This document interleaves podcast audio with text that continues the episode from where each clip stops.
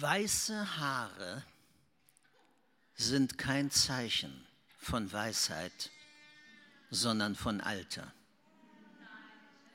Es gibt viele ältere Leute, die unweise gelebt haben, auch Christen. Eine bestimmte Literaturgattung, die insbesondere im Alten Testament verbreitet ist, nennen wir die Weisheitsliteratur. Das bedeutsamste Buch der Weisheit sind die Sprüche Salomos. Die haben einen ganz anderen Charakter, die sind nicht besonders christlich. Die bringen uns auch nicht in den Himmel, aber sie helfen uns effektiv auf der Erde zu leben. Und deswegen ist es möglich, dass Heiden diese Wahrheiten leben und verloren sind. Und Christen diese Wahrheiten missachten und gerettet sind.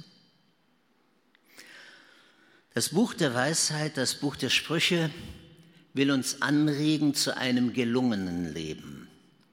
Ein gelungenes Leben ist ein Leben, das mit den Gesetzmäßigkeiten des Lebens in Übereinstimmung gelebt wird. Noch einmal. Ein gelungenes Leben ist ein Leben, das in Übereinstimmung mit den Gesetzmäßigkeiten des Lebens gelebt wird. Und Weisheit finden wir nicht nur in der Bibel, auch andere Völker haben das gehabt und deswegen stimmen viele Weisheitssprüche überein mit Erkenntnissen der Babylonier und der Ägypter, da finden wir das auch aber wir finden es eben auch in unserer alttestamentlichen Bibel. Und deswegen will ich uns den Anfang des Weisheitsbuches der Sprüche heute nahebringen. Es beginnt so. Die Sprüche Davids des Sohnes, die Sprüche Salomos des Sohnes Davids, des Königs von Israel, um Weisheit und Zucht zu verstehen um Worte zur Einsicht zu begreifen, um unterweisende Zucht zu empfangen, Gerechtigkeit, Recht und Geradheit, um Klugheit weiterzureichen an die Unerfahrenen, Erkenntnis und Gewandtheit an die Jugend. Es höre der Weise und mehre Belehrung und der Einsichtige erwerbe Führungskunst, um klaren, und schwierigen Spruch zu verstehen, Worte von Weisen und ihre Rätsel lehren. Ein kurzer, knapper Text, der uns vier wesentliche Wahrheiten vorstellt. Das erste, woran Salomo appelliert, ist die Lernwilligkeit. Das haben wir im zweiten Vers. Er hat die Sprüche aufgeschrieben oder aufschreiben lassen, um Weisheit und Zucht zu verstehen. Für das etwas erschreckende Wort Zucht könnten wir Disziplin einsetzen. Es gibt kein erfolgreiches Leben in dieser Welt ohne Disziplin. Wo immer wir hinschauen, ob es Musik ist, ob es Malerei ist, ob es Wirtschaft ist, ja, ob es sogar Politik ist. Es gibt kein erfolgreiches Leben in dieser Welt ohne Disziplin.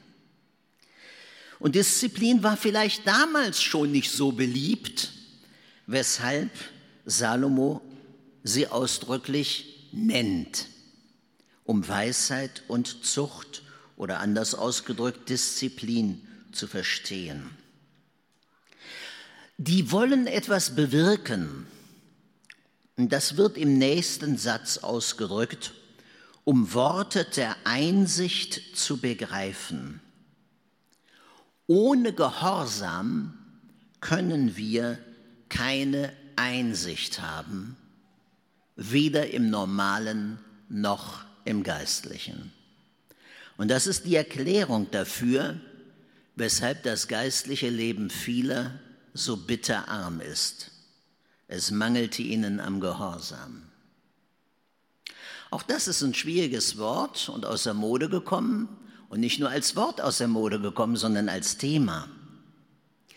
Aber das, was wir nicht lernen, das, was wir nicht anwenden, wozu wir uns nicht entscheiden, es dem Lehrer, dem Vorbild nachzumachen, wird sich in unserem Leben nur schwerlich verwirklichen. Salomo wollte ja, dass Generationen nach ihm ein weises Leben auf Erden führen.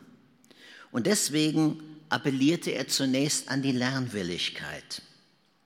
Es geht dann aber weiter, um unterweisende Zucht zu empfangen, Gerechtigkeit, Recht und Geradheit. Da geht es um das, was man die charakterliche Bildung nennen könnte. Es gibt ja unterschiedliche Bildungseinrichtungen und Bildungsthemen. Ja, auch die Schule sieht sich ja als Bildungsanstalt an, worüber ich dann meistens ironisch lächle. Weil Schüler mit Informationen vollgestopft werden, von denen sie vielleicht 10 Prozent brauchen und auch die bei Google schneller finden als in ihrem Hirn. Also charakterliche Bildung ist etwas anderes als den Kopf anzuhäufen mit Informationen. Ein Charakter ist wie ein guter Käse oder ein guter Wein. Er muss reifen.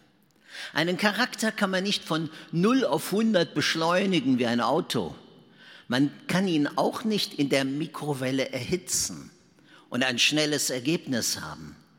Ein Charakter reift. Das ist das Ziel. Es geht nicht um Disziplin an sich. Es geht nicht darum, sich diese Qual des Gehorsams aufzuerlegen for nothing, sondern das Ganze hat ein hohes Ziel im Blick die charakterliche Bildung. Unterweisende Zucht, unterweisende Disziplin. Und was ist das Resultat? Gerechtigkeit, Recht und Geradheit.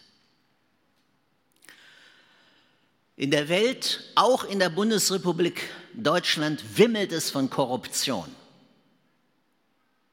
Ein korruptionsfreies Leben ist wahrscheinlich eine solche Seltenheit wie die berühmte Stecknadel im Heuhaufen.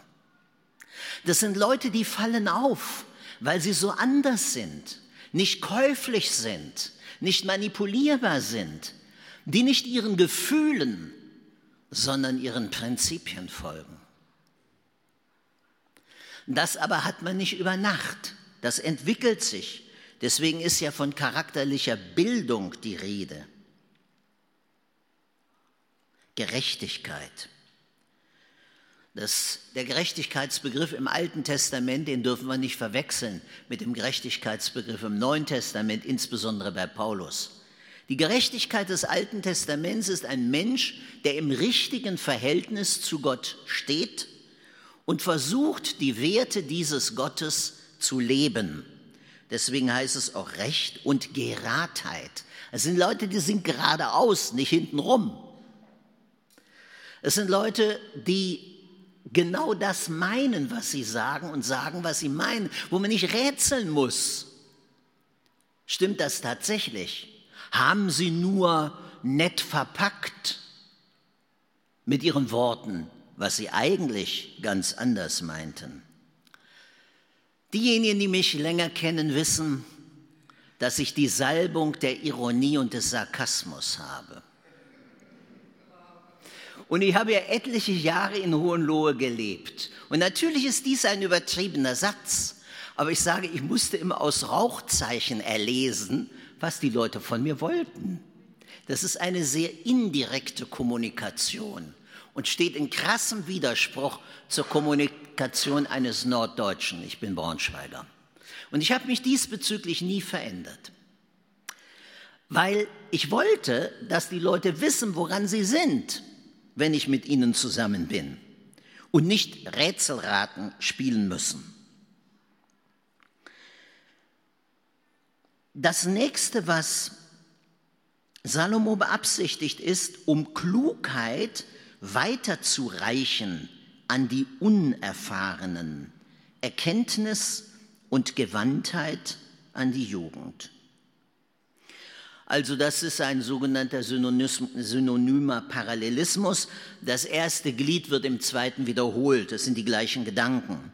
Die Unerfahrenen des ersten Gliedes sind die Jugend im zweiten Glied. Das sind Leute, die können noch nicht viel Erfahrung gemacht haben, weil sie zu jung sind. Ja? Aber daraus sollen sie ja keinen Nachteil haben.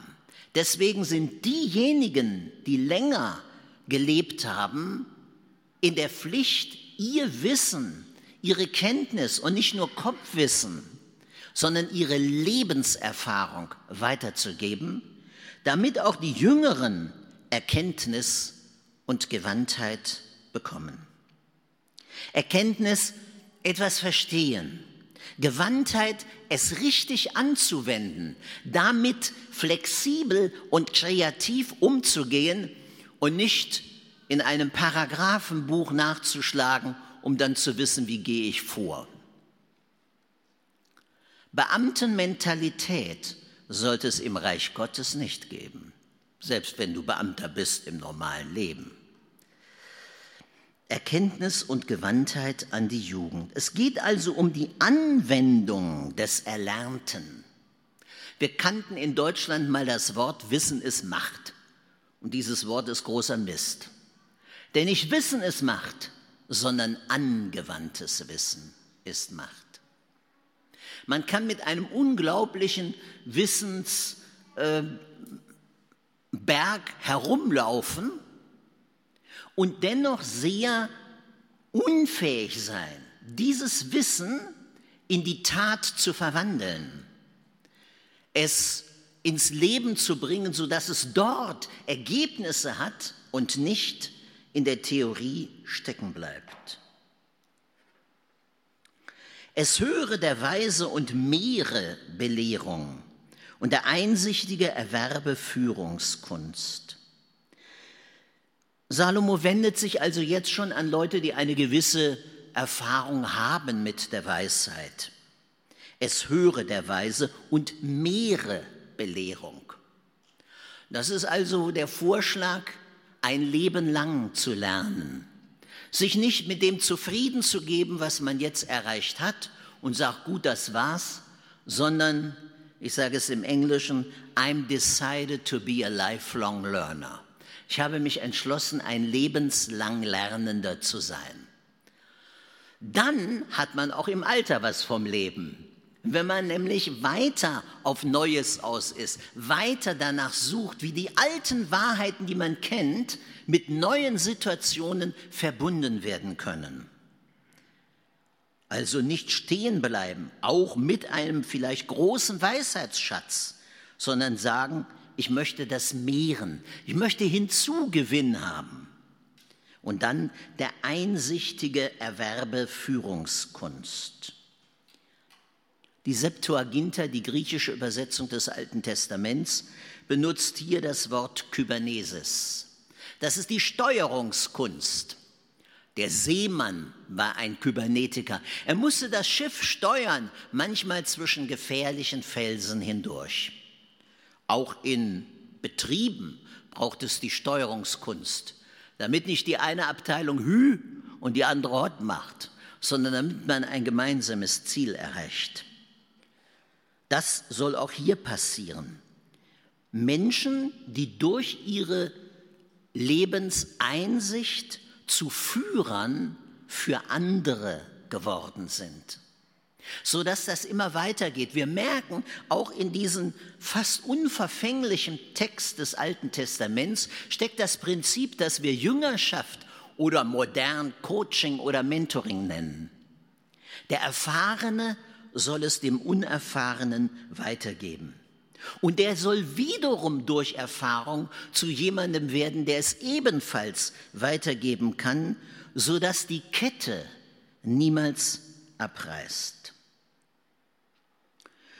Das Ganze gipfelt in der sechsten Aussage. Um klaren und schwierigen Spruch zu verstehen, Worte von Weisen und ihre Rätsel reden. Also ein klarer Spruch, etwas, was gleich verständlich ist. Dazu braucht man vielleicht nicht so viel Weisheit. Aber es gab ja schon bei Jesus rätselhafte Worte, die die Jünger, die immerhin mit ihm zusammenlebten, nicht verstanden haben.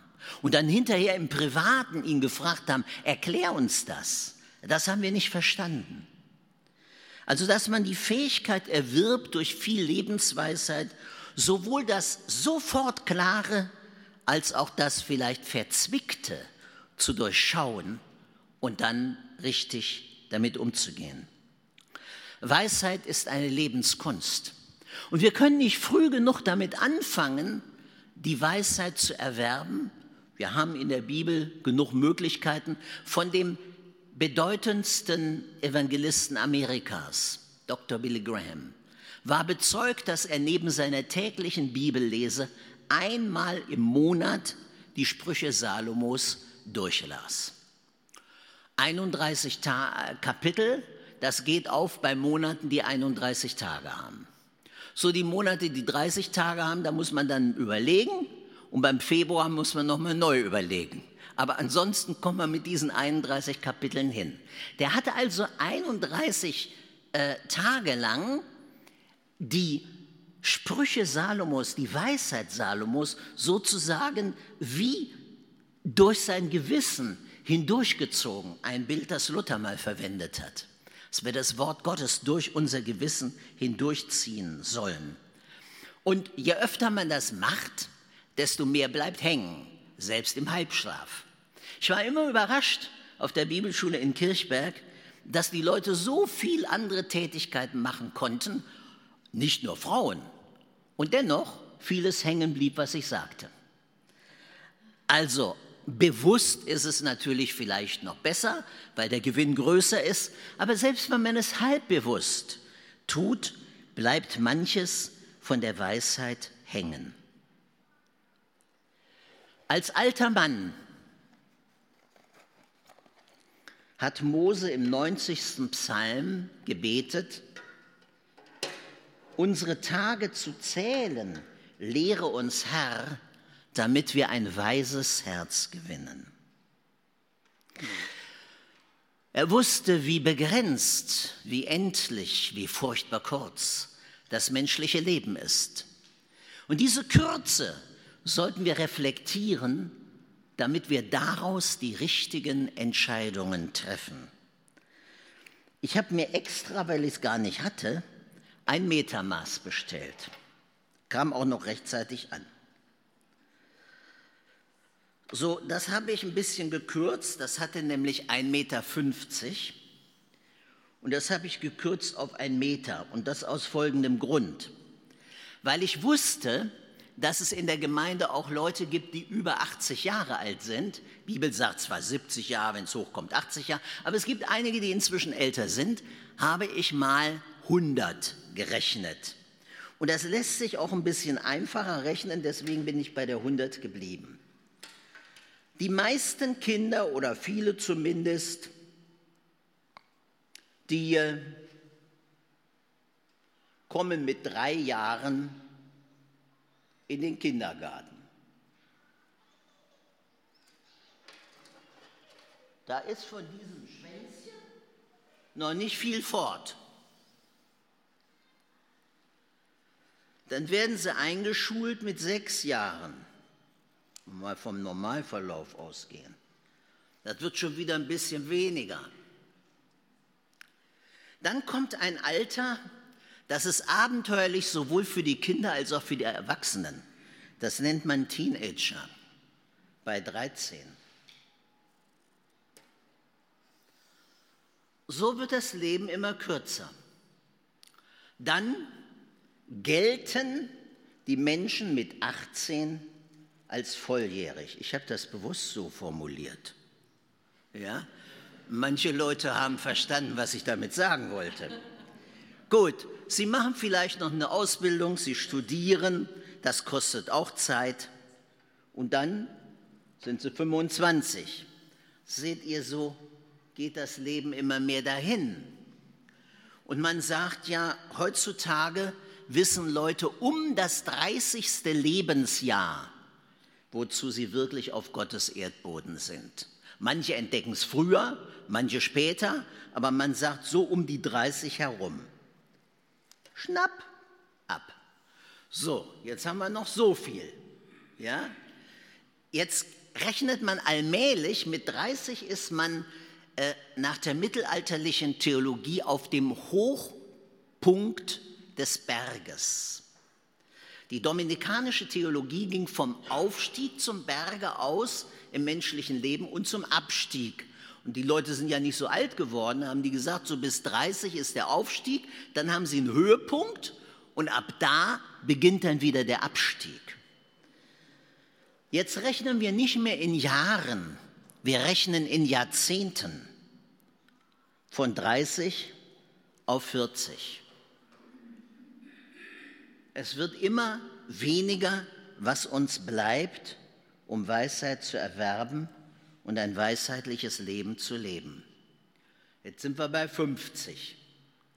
So, nun gibt es Leute, ich weiß nicht, welche Veränderungen wir in der Rechtsprechung haben, aber ich gehe mal davon aus, die mit 65 Rentner werden.